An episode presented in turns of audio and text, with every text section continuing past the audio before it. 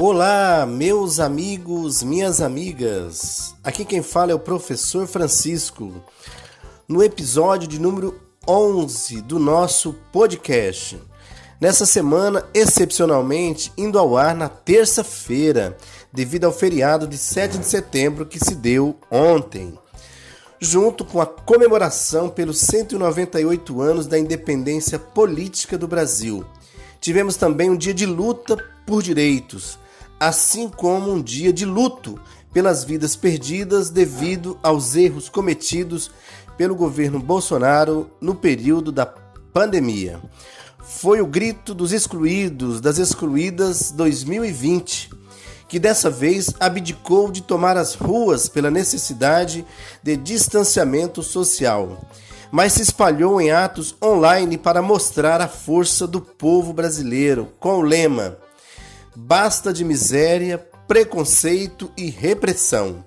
Queremos trabalho, terra, teto e participação. Em sua 26 edição, houveram protestos pacíficos, intervenções artísticas, homenagens e não faltaram críticas ao momento político brasileiro em todos os cantos do país. Verdade, assim, de norte a sul do Brasil, ontem foi um dia assim que a classe trabalhadora, os movimentos, as organizações realmente patriotas é, fizeram a diferença.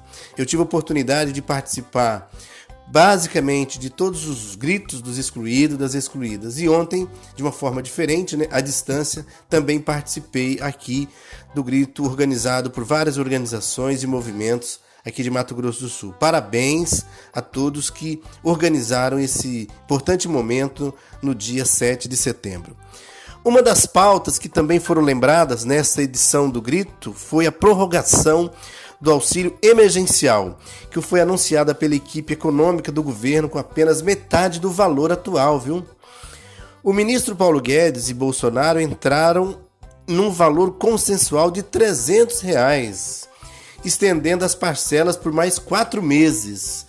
Valores que não condizem com os atuais preços dos itens da cesta básica brasileira.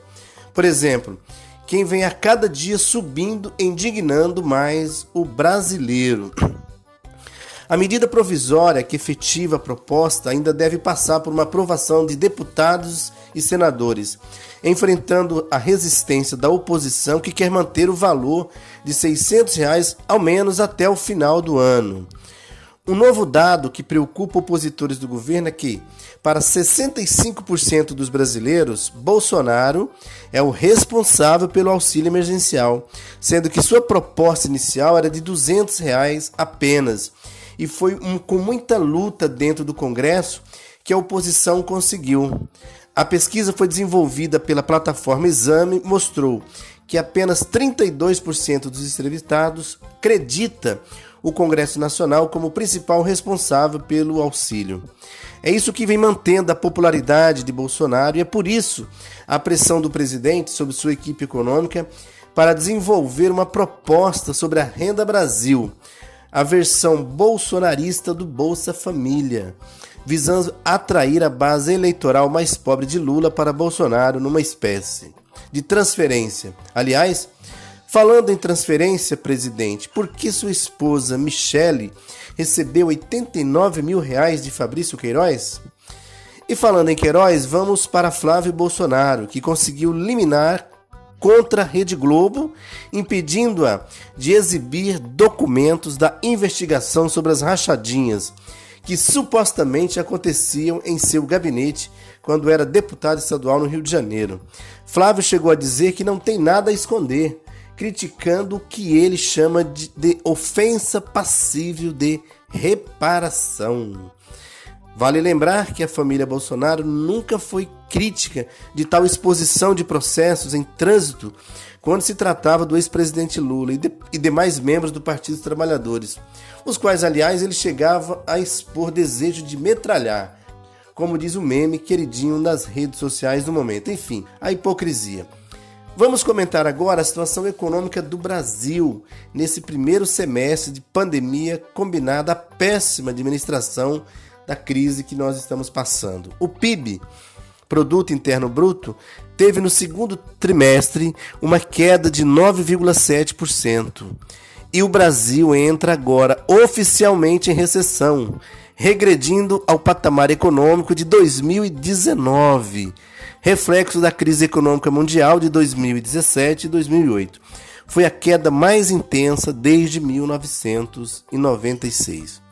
Mas esse é só um termômetro oficial do que pode ser avaliado como a simples ida ao supermercado. O dinheiro do brasileiro está cada vez mais escasso e valendo menos. Agora, além da inflação em subida, temos os itens de cesta básica subindo graças à desvalorização do real perante o dólar e a priorização da exportação comandada à lei da oferta e procura no mercado. Em meio a isso, o governo anunciou que o salário mínimo vai aumentar apenas R$ 22,00 em 2021. Em vez dos 34 decididos previamente, o plano de Bolsonaro, saído da boca do próprio, é pedir patriotismo aos donos de supermercado. Olha, nós estamos vivendo um período muito ruim, viu? Principalmente para os trabalhadores e trabalhadoras. Né? Você tem a queda do PIB, redução de salário mínimo, praticamente foi o que aconteceu, e os preços dos itens básicos, o arroz, o feijão, o óleo, o macarrão, a carne, estão na estratosfera. Muito caro, muito caro. Partindo um pouco para a área dos direitos dos cidadãos, as mulheres sofreram mais uma derrota para o conservadorismo, com a portaria emitida pelo Ministério da Saúde que obriga profissionais de saúde a avisarem sobre os casos de aborto por estupro.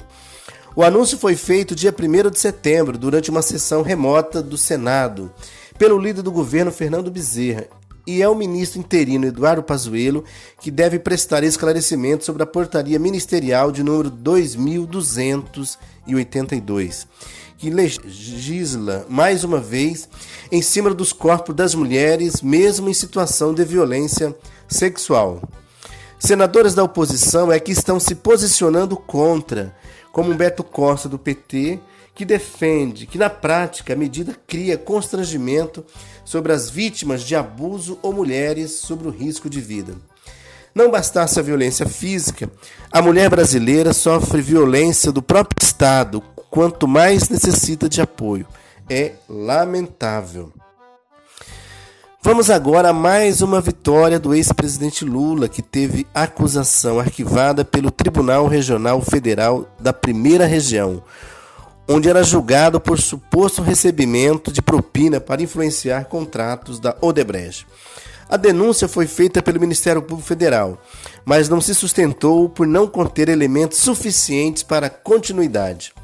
Apesar das condenações, como no caso Triplex e do sítio em Atibaia, são pequenas vitórias como essa que nos mantêm a esperança de que um dia a justiça virá à tona e a justiça se fará no Brasil.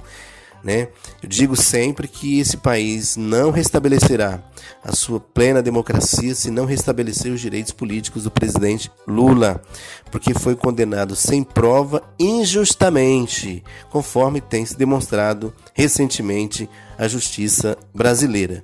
E por falar do presidente Lula, ontem ele fez um discurso de estadista, de brasileiro. Falou por todos nós, falou dos nossos problemas, falou da dilapidação do patrimônio brasileiro, mas sobretudo achei muito legal ele se colocando à disposição para coordenar, para liderar um processo de resgate do Brasil, de uma verdadeira independência do Brasil, ok? Muito bom a fala do presidente Lula ontem.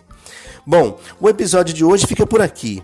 Quero agradecer mais uma vez a todos que nos ouvem e adiantar que ainda essa semana teremos uma especial explicando em detalhes tudo sobre a reforma administrativa proposta pelo governo federal, apresentando todos os riscos ao trabalhador que ela representa para garantir uma luta justa contra todos os inimigos do trabalhador. Afinal, é para isso que esse podcast foi pensado.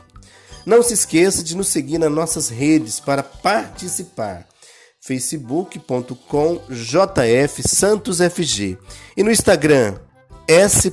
Francisco Santos. Uma boa semana a todos e todas e até o próximo episódio.